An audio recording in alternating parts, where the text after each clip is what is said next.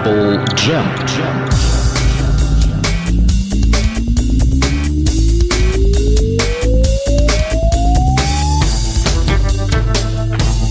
Каждый четверг одно и то же. Каждый четверг программа, которая не может оставить никого равнодушным. Я сейчас говорю про себя.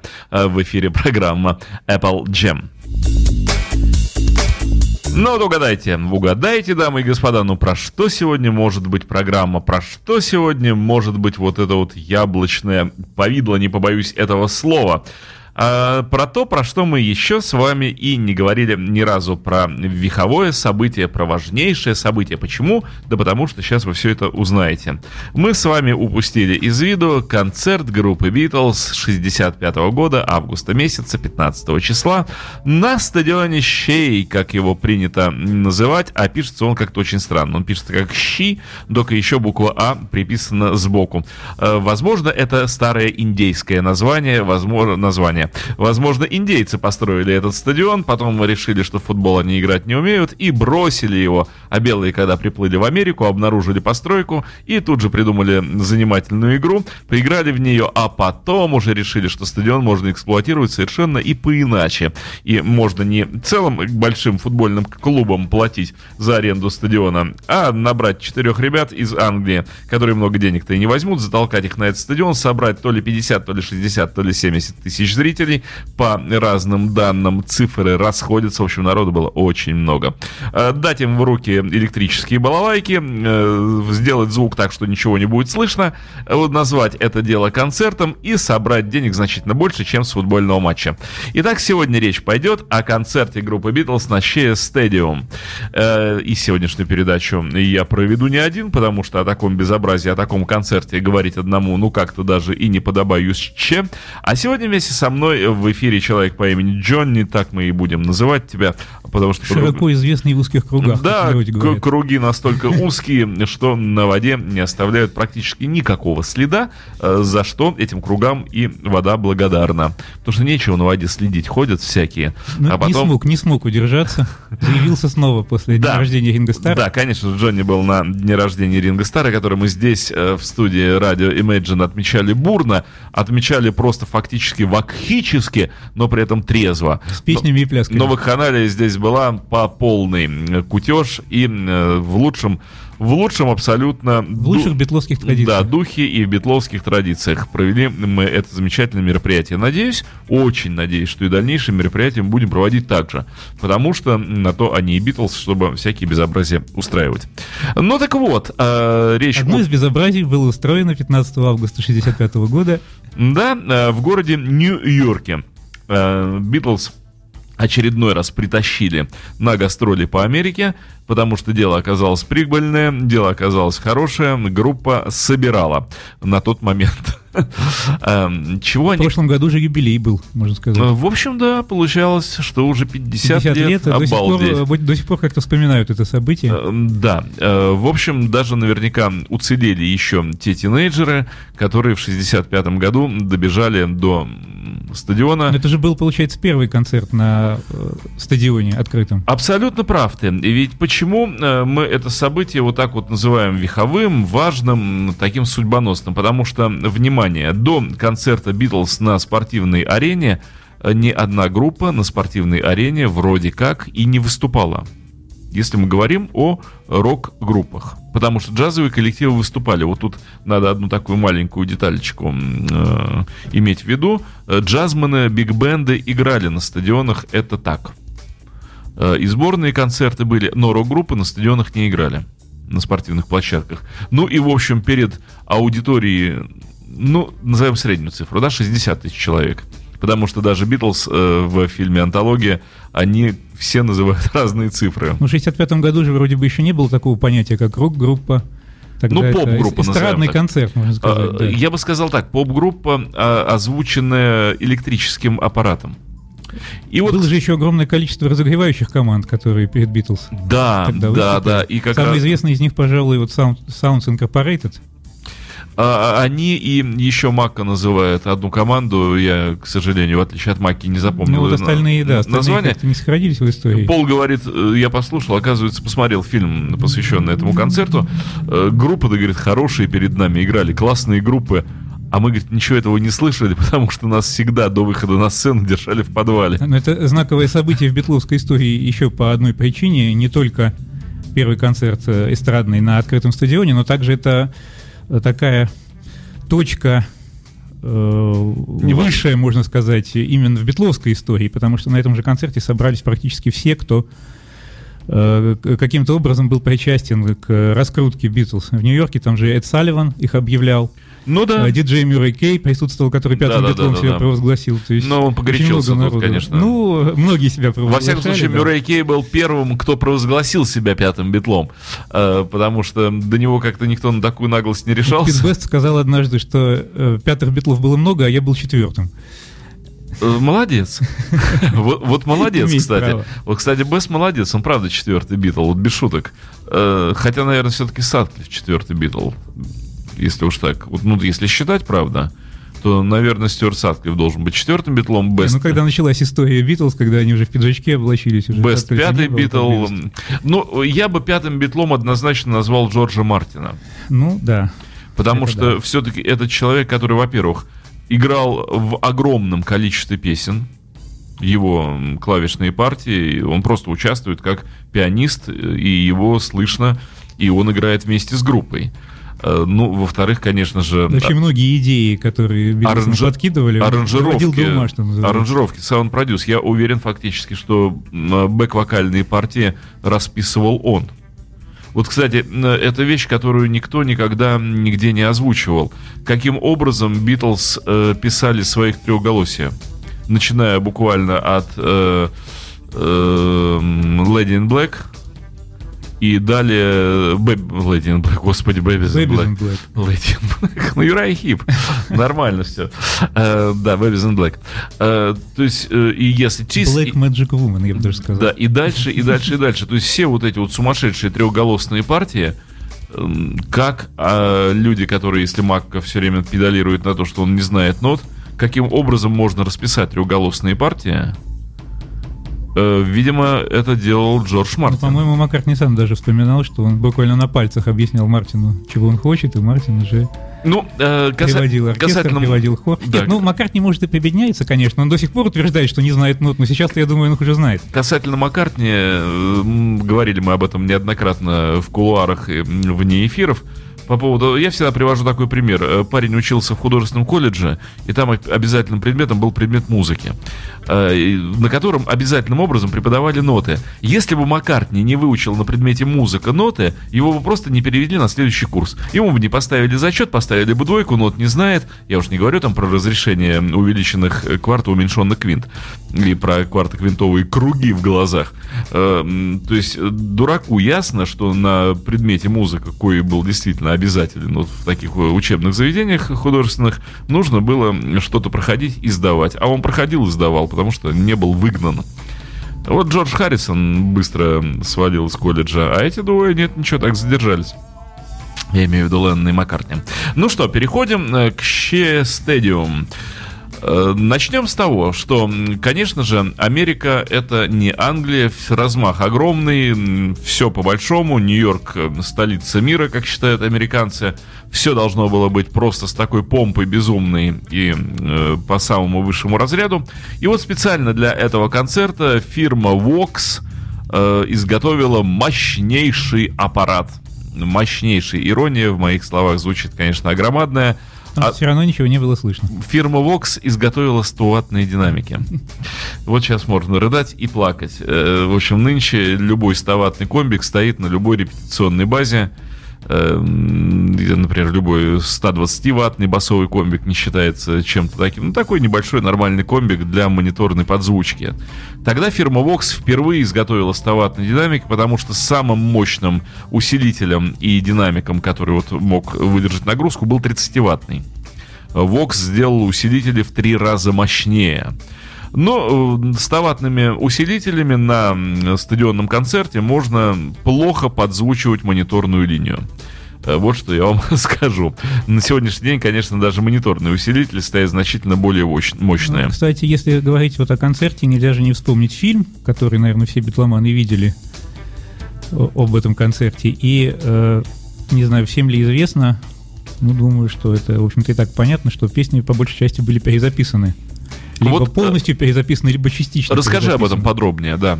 Да, ну вот, э, если говорить поподробнее, то э, перезапись происходила в Лондоне 5 января 1966 года. Вот у меня даже шпаргалочка тут небольшая. На студии CTS. Не на EMI родной, а на CTS. Почему? Потому что на студии CTS э, занимались озвучиванием фильмов именно непосредственно. Вот. И э, был перезаписан, ну, бас Пола был перезаписан для нескольких песен, ну, для Дизи Мисс Лизи, для Can't Buy Me Love, для Babies in Black, для M Down перезаписали даже вот эту вот замечательную э, игру локтем на, на клавишах, она Мгм. была перезаписана. Вот, и несколько песен были перезаписаны полностью. Вот Help, I Feel Fine были перезаписаны полностью.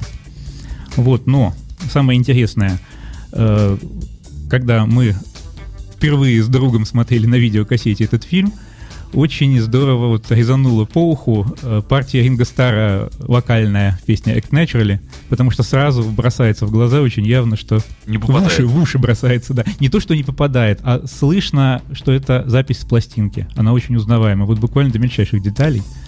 Ринго Стар открывает рот, причем очень четко попадает, открывая рот. Но запись звучит с пластинки совершенно четко. Мы с другом даже спорили на эту тему. Потом оказалось, что не только мы об этом спорили, я еще в других там, журналах об этом читал. Вот. И оказалось, что действительно, ну, сначала крамольная мысль возникла уж не, не под фонограмму ли он поет, Битлз вроде бы на живых выступлениях. Ну, тогда еще не было игры, Ну и конечно, помогла, помогла бы там фонограмма, если все равно ничего толком не было слышно. А, Вне эфира я как раз э, ребятам э, в студии, ну, кроме Джонни, еще есть замечательные люди в студии, я уж не буду продавать вам так сразу тему.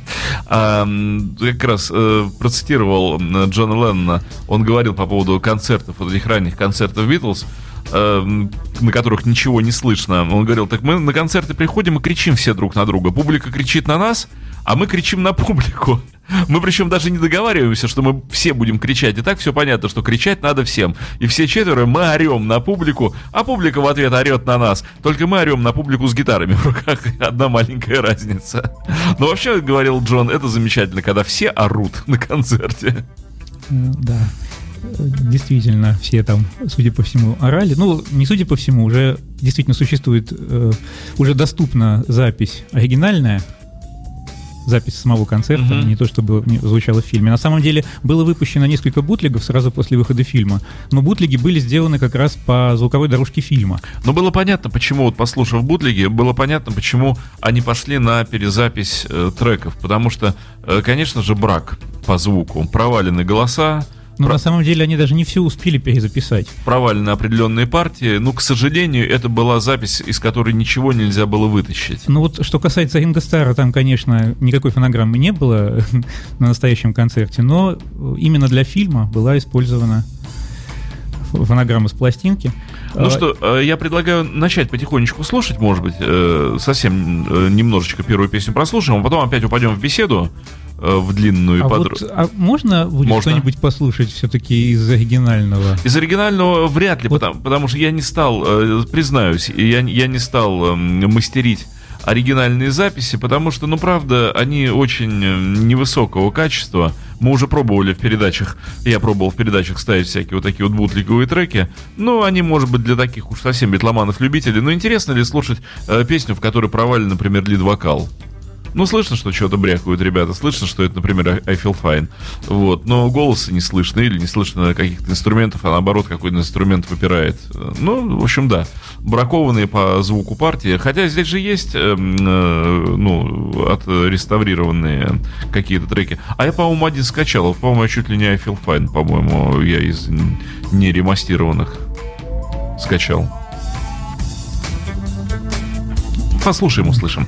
Итак, предлагаю начать слушать э, одну известную ливерпульскую группу.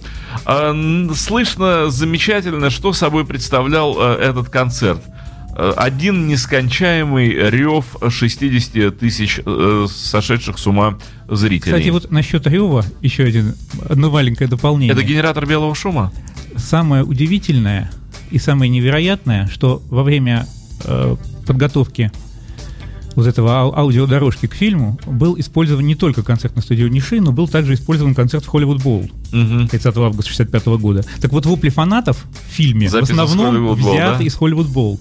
Но есть еще более интересный момент. Песня Twist and Shout был совмещен вокал, ну даже не вокал, практически вся песня. Ну, Леннон же частенько просил Джорджа Мартина, стесняясь собственного голоса, накладывать вторую дорожку, удваивать вокал. Леннон часто писал double-треки. Да. Я думаю, что всегда Леннон писал Но вот double-треки. в этом случае вообще какая-то невероятная вещь, потому что была взята песня Twist and Shout, записанная на концерте, вот о котором мы сегодня говорим, на стадионе Ши, и на нее поверх была наложена песня Twist and Shout с концерта Hollywood Bowl.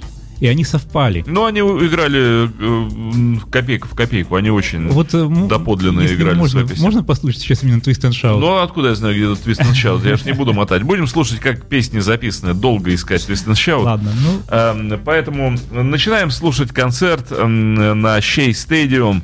15 августа было на дворе 65 года. Э, Некоторые уже родились, но не знали, что Битлз выступают. А так бы съездили некоторые в моем лице. Ну, сколько мне там было? Два месяца, три.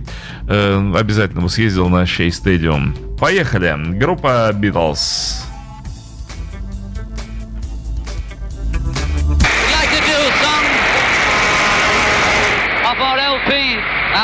Beatles 6, I think. Can you hear me?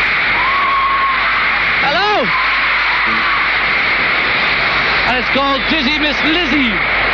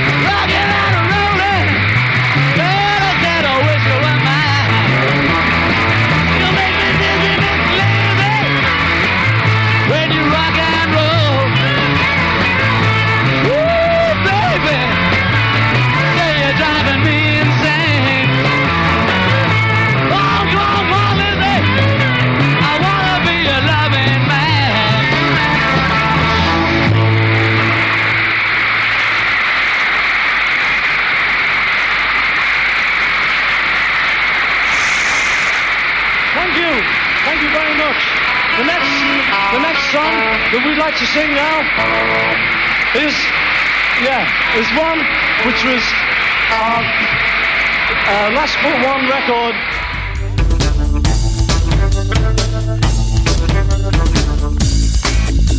А, ну вот э, из даже этой записи из Дизи Мисс Лизи понятно, в какой мясорубке находилась э, группа Битлз. Э, всегда акцентирую на таком моменте, на возрасте. Э, Ведь на момент концерта на Shea Stadium э, Битлам было по 23-25 лет. э, некоторым 25 даже еще и не исполнилось.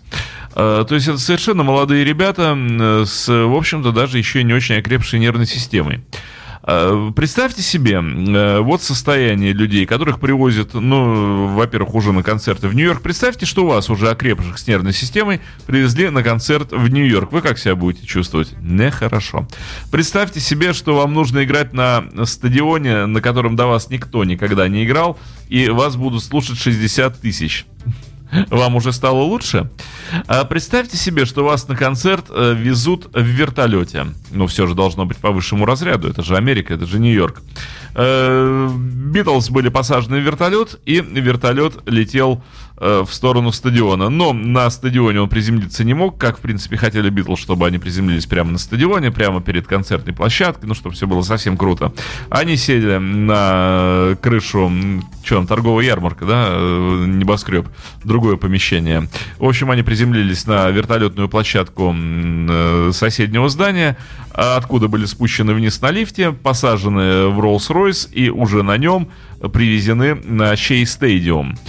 Э, Как сами говорили битлы, э, они перед этим концертом психовали просто по-страшному. Ужас и паника э, присутствовали в нервных системах каждого из четырех участников. Послушав запись, сразу становится понятно, почему так мало записей, собственно, битловских концертов сохранилось. Концертов-то было много, а записей Да. можно по пальцам пересчитать, особенно видеозаписи.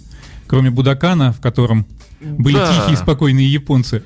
Ну, в общем, на самом деле концерт Будакани не самое лучшее выступление Да, группы Битлз. что там было два концерта, и наиболее растиражирован как раз менее удачный, по-моему. Наверное, да. Э, На самом деле, самый неудачный номер, мне кажется, в концерте из Будакана, это номер, исполненный Харрисоном. Да, вот я как раз об этом хотел Просто сказать. ужасный. Во втором концерте на Будакане он э, спел гораздо лучше. Вот, ну, э, речь не об этом, речь о том, что, конечно же, Битлз были... Кстати, вот о Харрисоне, если говорить, то бедному Харрисону в этом плане не везет. Его постоянно, его вокальные номера, и так по одной песне в каждом концерте, Мгм. их все время вырезали из всех концертов. Из концерта в Мельбурне вырезали Ралова Бетховен, я помню, очень удивился, когда узнал, что она там была. И со стадионом Ши произошла та же история. Фильм, Не вошло ничего. песня Everybody's Trying to Be My Baby в исполнении Джорджа не попала. Также не попала песня She's a Woman, кстати. Ну, э, я думаю, что Джордж как-то пережил в свое Но время. Everybody's Trying to Be My Baby все-таки попала на вторую антологию именно с этого концерта. Да. Ну, опять же, только аудиоверсия. Причем самое интересное, что э, когда фильм был готов, э, фильм делала компания Sullivan Production, то есть Эд Салливан, можно сказать, да, это делал сам Эд. Салливан, да. Да, и э, Брайан Эпстайн, естественно, получил первую копию фильма, и в первой копии фильма были все песни, включая Everybody's Trying to Be My Baby и She's a Woman. Вот я бы с удовольствием бы посмотрел, например, эту копию. Но я думаю, что надо позвонить... Продолжительность фильма была 52 минуты. В отличие от того фильма, который мы все видели, он был 48 минут. Позвонить э- Эду Салливану на небеса и попросить его прислать оттуда копию. А, Предлагаю дальше э, послушать немножечко Битлз и перейти к разговору вот о самом выступлении на Шей Стадиум. Song we like to sing. La vida ya que son moki, ay sai hasita, hoke dime a si ay ya lai. And George is ready. We'd like to do the title song from the last first film we made. Remember that? The black and white one. Вы слышите, как Джон Леннон, дурачась, объявляет про то, что сейчас будет исполнена заглавная песня из их фильма, второго фильма. Речь идет о Хелпе. А вообще-то, конечно, о Hard Day's Night, о первом фильме.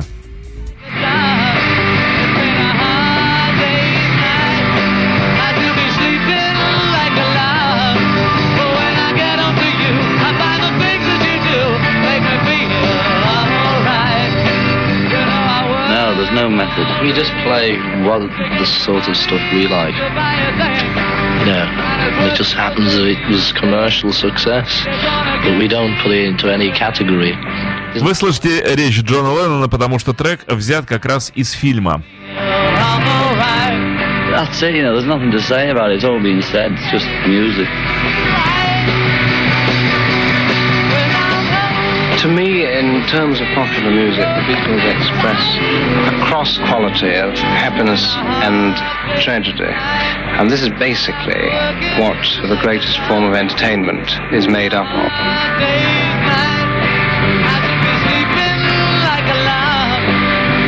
I'm very much a Beatle fan. I've, in fact, I've always uh, realised this. I've always been right since I've known them. I've felt probably everything that any um, Beatles fan, male Beatles fan, has ever felt.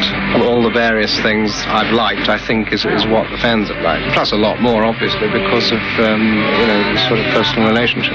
And uh, the marvellous quality of the Beatles, both in their music and in their general manner, is that they, in fact, do original things new things as they go along. Their songs are always new and different, and uh, so are their performances in sort of different, small, subtle ways. Well, none of us can read music, but the thing is, what we do. И ведь вы знаете, создатели фильма поступили очень грамотно. Почему голоса наложены на выступление группы на Shea Stadium? Да потому что очень много ошибок, очень много лажи, это слышно даже и э, из-под э, поверх наложенных голосов. Оставить просто... Оставить Люди, про- которые заболтали. Да, оставить просто трек Hard Day's Night э, было бы сложно.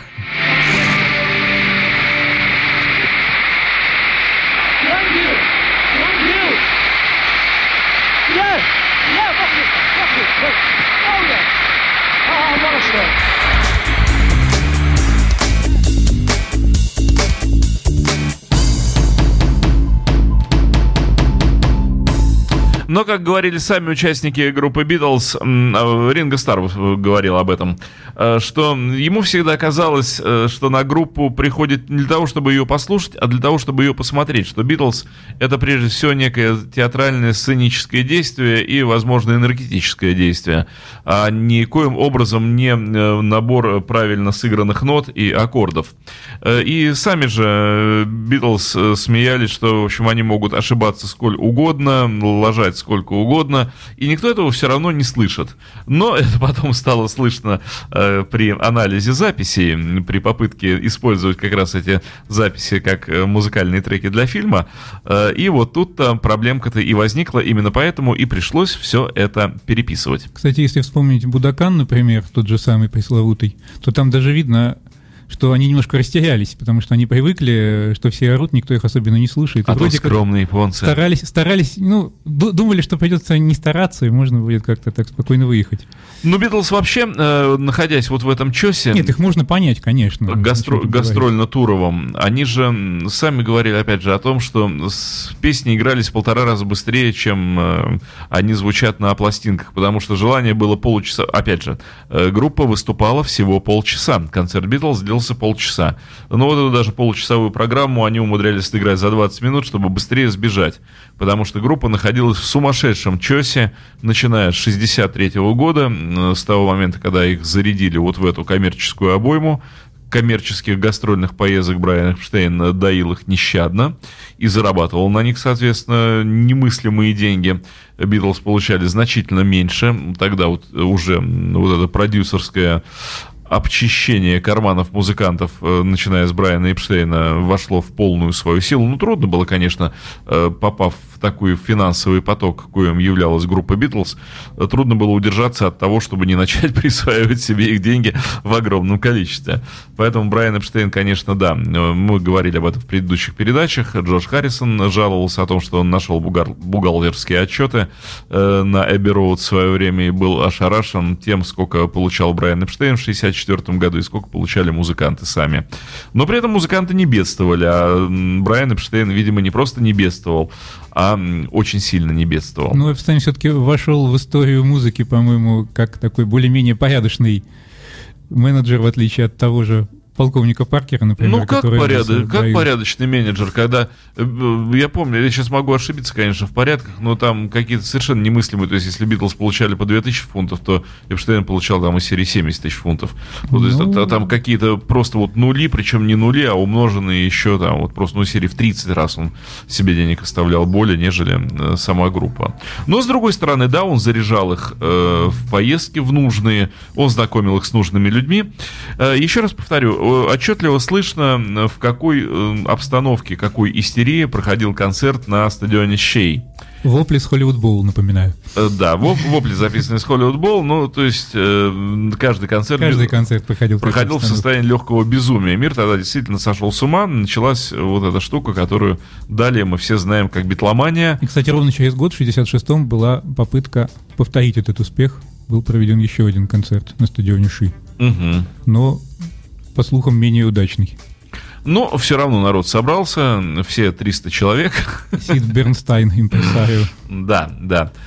А, э, по поводу, еще раз э, скажу, поведения Битлз на концерте. Вот сами себе вообразите, вас привозят в вертолете, вы попадаете на стадион, забитый до отказа, просто десятки, десятки, десятки, десятки, так шесть раз по десяткам тысяч человек, и вам предстоит играть.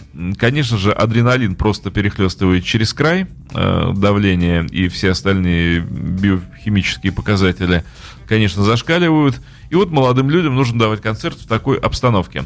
Э, Битлз сами, оставшиеся трое Битлз, я имею в виду, кроме Джона Леннона, они говорили, что в таких ситуациях, когда возникало очень сильное напряжение, и когда не- нервозность просто уже начинала зашкаливать, Джон э, в плане спасения психо такого вот как бы психосоматического, он начинал дурачиться, он начинал свою клоунаду. Мы это слышали, кстати, на записи, когда он говорит с каким-то то ли японским, э, не акцентом даже, а попытка пародировать Тоже японскую речь. практически на каждом концерте. он. Да, да, да, у него был такой конек, он это использовал.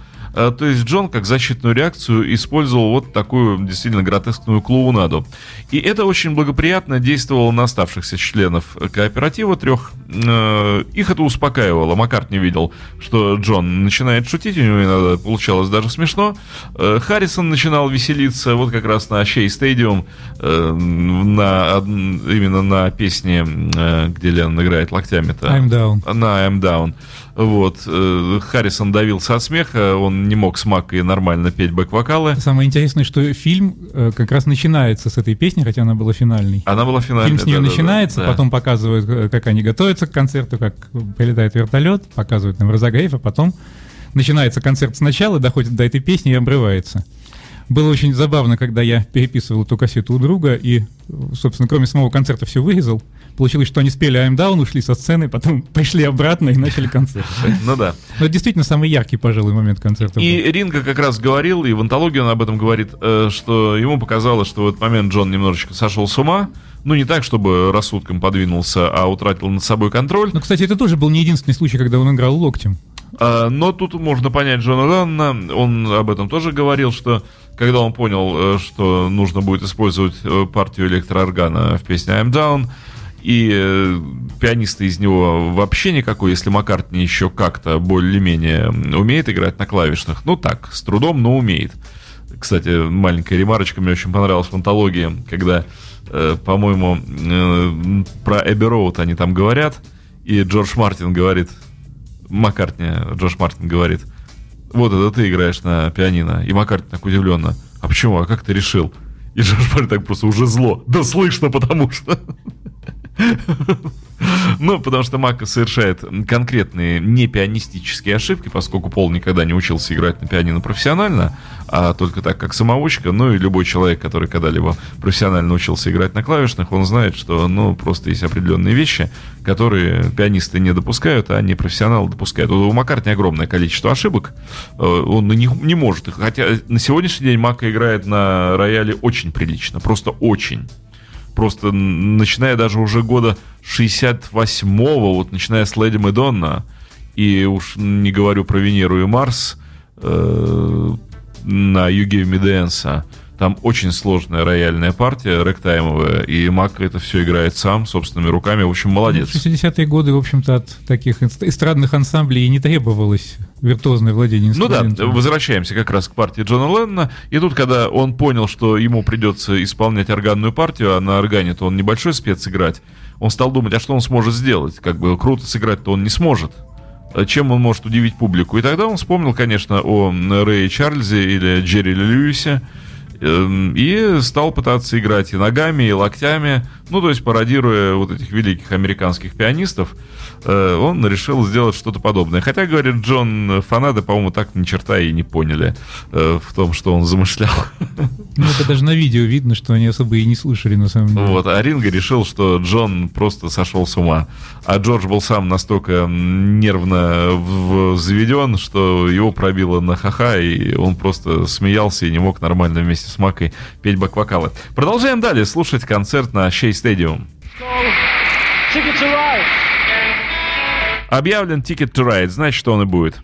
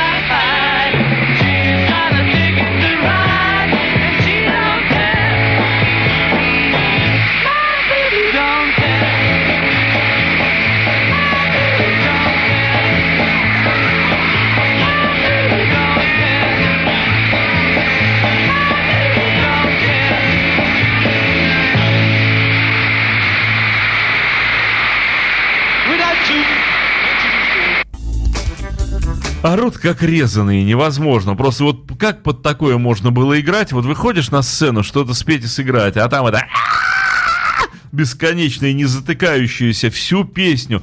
Ребята, заткнитесь, послушайте, мы же песни играем. Нет, орут всю песню на них. Кстати, Ticket to Ride не перезаписывали, это оригинальный. Кстати, вот Саунд. насчет Ticket to Ride, э, эту песню Битлз сыграли очень здорово, и в антологии есть этот кусок, где они играют вживую, и где они играют на съемке студийные под фонограмму, и практически совпадают артикуляции, совпадает попадание, то есть песня Ticket to Ride у них была отрепетирована просто фантастически круто.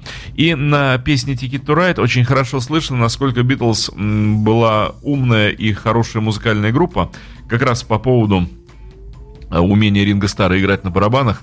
В Ticket to Ride очень интересная барабанная партия. Ринга играет через бочку и альты, то есть вся песня держится на... Вот он уходит тум тум тум тум тум на вторые доли, на отдаче альтов, и это является основной партией, на этом э, сидит вся песня. Вот придумать такой барабанный ход, это нужно иметь очень хорошие мозги, и вот здесь доказательство того, что Ринга очень думающий барабанщик, очень классный. Парируйте, Джонни. Нет, я совершенно согласен. Вот, да, Ticket to Ride была записана очень хорошо. У меня есть предложение еще немножко послушать, меньше говорить, больше слушать, потому что время передачи э, не, и, м, что, непоправимо тает, э, немилосердно тает. А мы прослушали всего четыре песни, предлагаю послушать и пятую. We'd like to slip, do a slow song now, Rabbi also Вот опять любимая дурка Джона, вот это вот пародирование японской речи. Sorry. it's a waltz, this one. Remember that. Anyway, the song's called Hopefully Enough. Ah, look at that. Ah. Ah.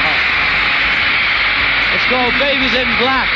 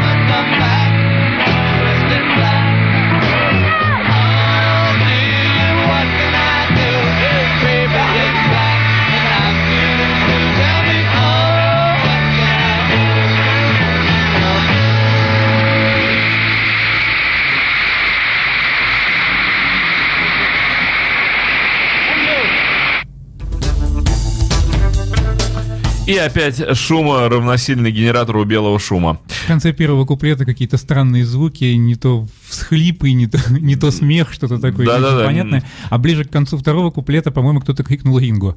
Ну, возможно, наверное, сам Ринга крикнул Ринга, не удержался, вспомнил свое имя, такой, я Ринга, ну, как наш себя пытаться отождествлять на концерте.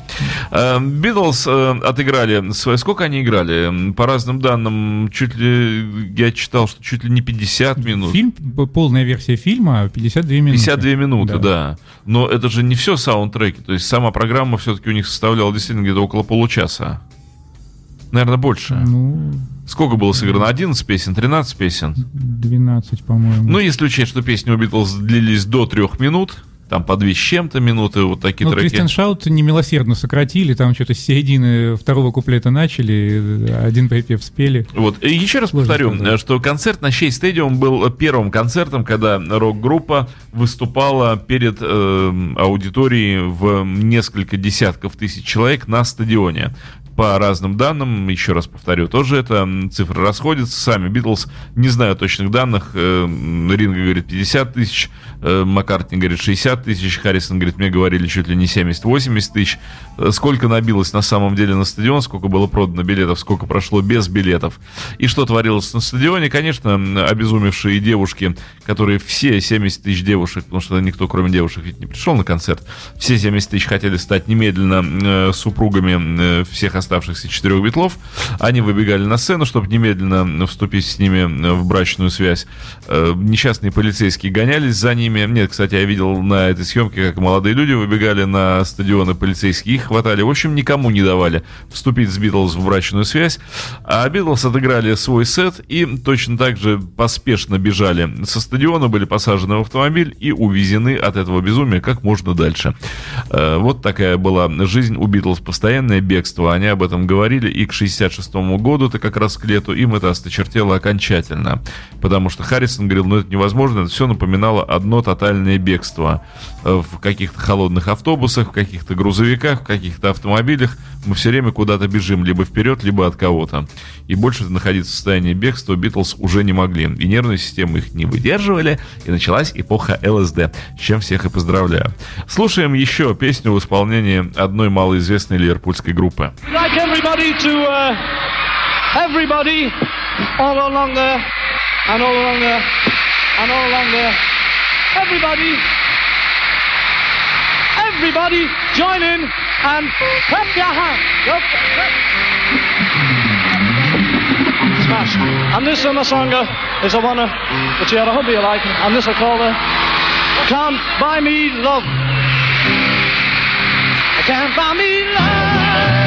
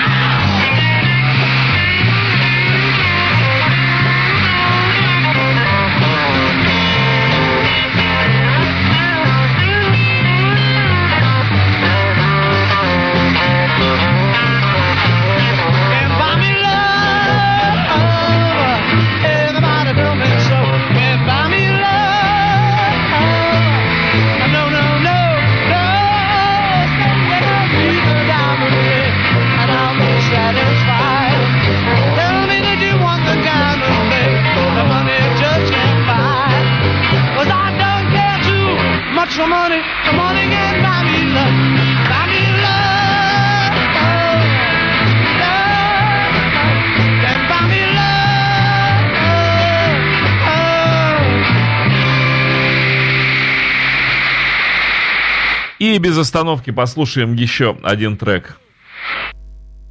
Напоминаю, что мы слушаем концерт на Shea Stadium, Нью-Йорк, э, 15 августа 1965 года.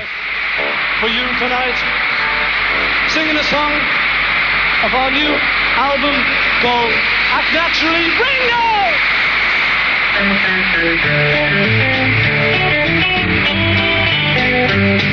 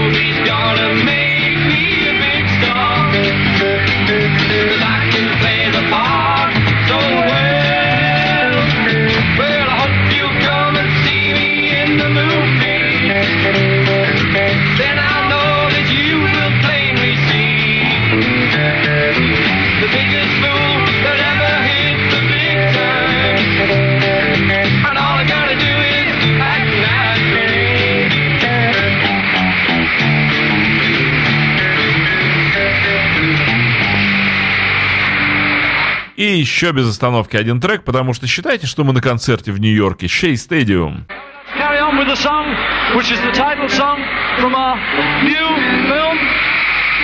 Вот здесь Макка как раз объявляет, что заглавная песня с нового фильма «Help».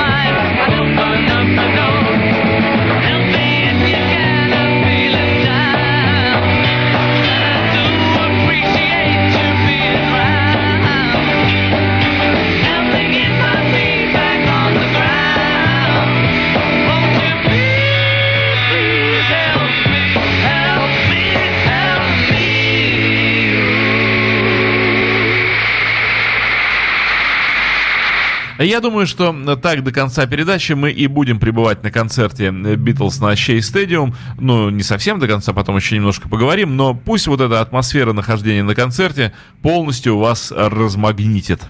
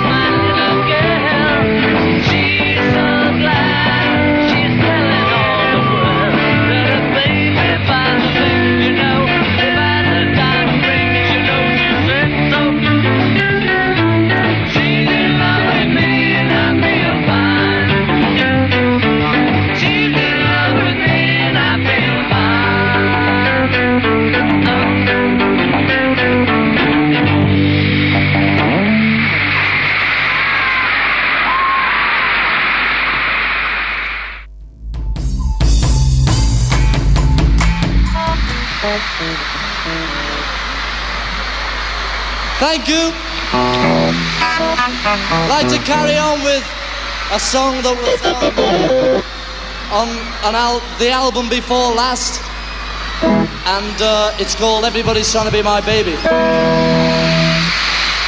Well, they took some honey from a tree, dressed it up, and they called it.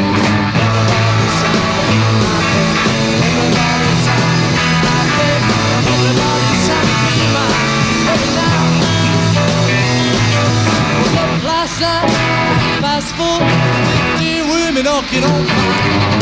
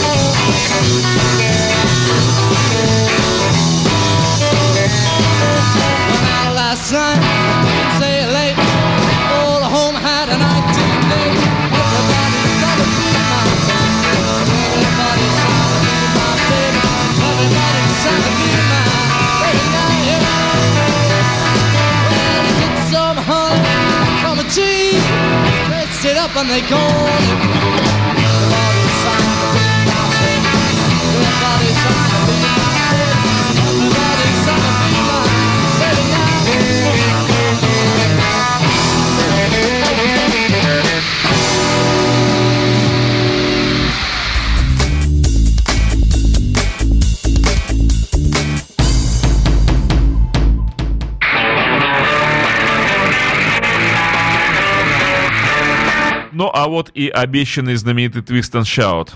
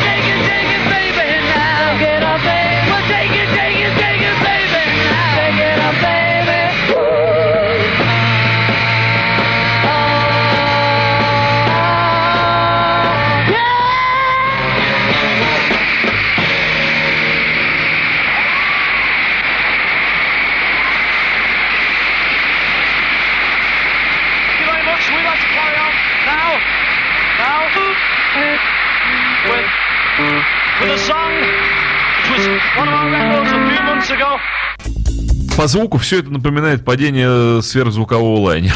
Но, тем не менее, это та самая битловская магия, о которой столько уже сказано, когда какая-нибудь убитая запись, хоть и А с всё равно производит хоть и концертная, впечатление. но хочется слушать снова и снова. Что меня удивило, кстати, вот по поводу откровений участников группы Битлз, э, речь как раз об энергетике. Э, Всем известно, что Битлз выдавали на гора совершенно безумную энергию, просто космическую энергию, и это слышно по реакции зала, но не было бы вот такой реакции, если бы э, зал не имел дела с какими-то неземными просто вот проявлениями Да, каких-то... конечно, всегда это возвращается обратно. Да, тоже. но э, что меня удивило, о чем писали битлы сами, что абсолютно всякий раз перед каждым концертом, вот незадолго до концерта, они все как один начинали чувствовать просто нечеловеческую чудовищную усталость. До выхода на сцену. То есть просто им становилось плохо, они были просто разбиты и измождены еще до концерта. Но всякий раз это заканчивалось э, с тем моментом, когда группа выходила на сцену. Вот интересный получается такой момент прокача некой энергетики, которую действительно непонятно откуда она шла, и которую ничем нельзя померить и ничем нельзя нащупать. Потому что ведь если человек вдруг начинает чувствовать дикую усталость, это значит, что через него что-то прокачалось. Он совершил какую-то работу. Они еще не вышли на сцену. Они еще ничего не сделали. И вдруг дичайшая усталость, они просто падают с ног до концерта. А вот на концерте и после они уже с ног не падают. Через них вдруг этот поток врывается на сцене и начинает транслироваться в зал на публику. Ну, в общем, действительно получается, если хотите, чтобы был свет, ток должен идти по нам, цитирую одного нашего любимого автора-исполнителя э, петербургского. Э, вот это происходило именно как раз с Битлз. И вы можете, дамы и господа, присутствующие здесь в студии, здесь еще и Мэри присутствует в студии.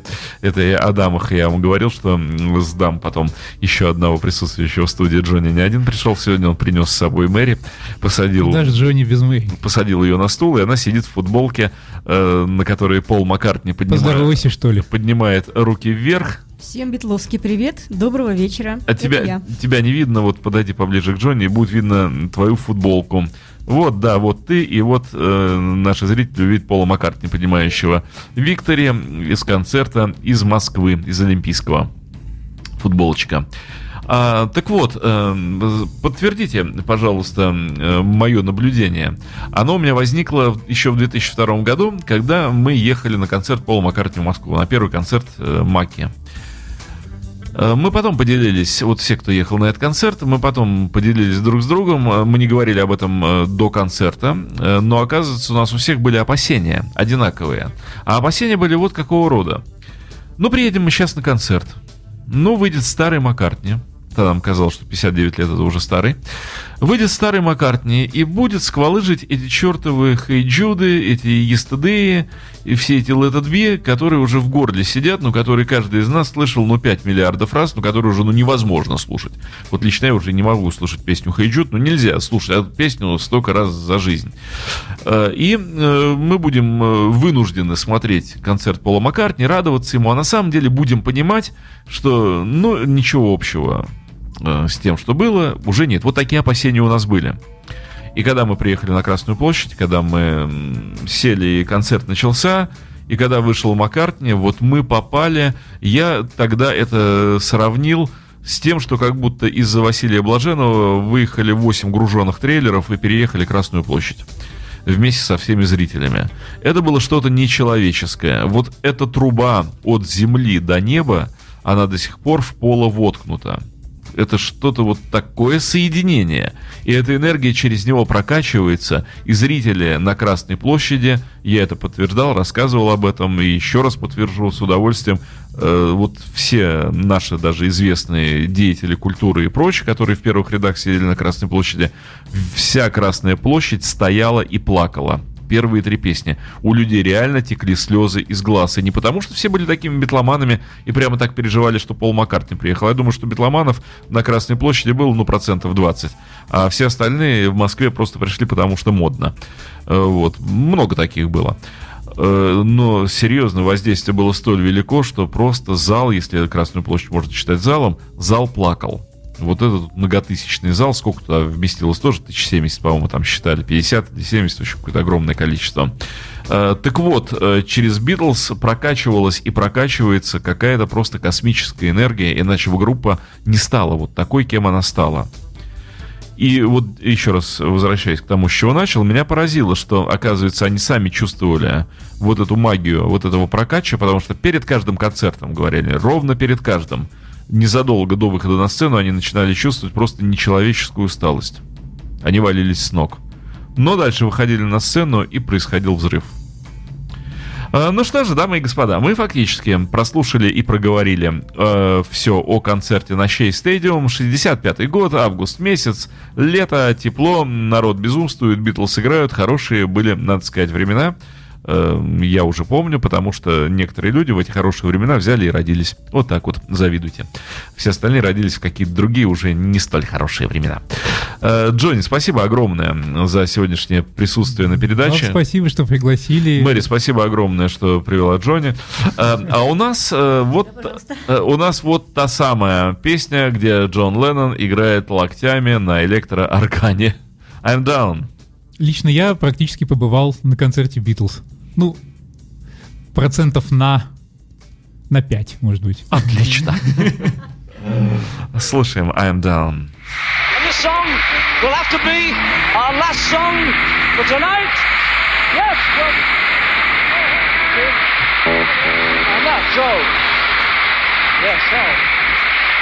So, we'd like to say to everybody, thank you very much. And tonight, well, take your hands in this one, okay? And you tell lies thinking I can't see. And you can't cry 'cause you me. Down.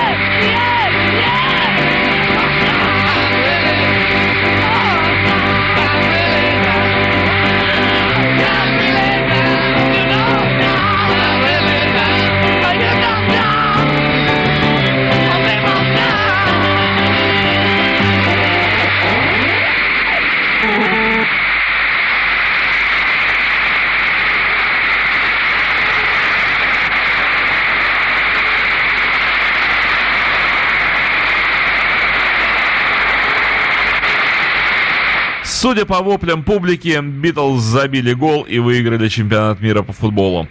Да, на Shea Stadium им не было равным, равных, и им не было э, тех, кто мог составить конкуренцию. Э, Это была программа, вот я сказал, ну как такое оставлять потом на записи? Не им не было равных составить конкуренцию, Дмитрий, вас с косноязычием, а просто не было равных, чтобы составить группы Битлз конкуренцию. Э, Это была программа Apple Jam с любовью ко всем вам, дамы и господа, и ко всем участникам группы Битлз. Imagine Radio, where rock music lives.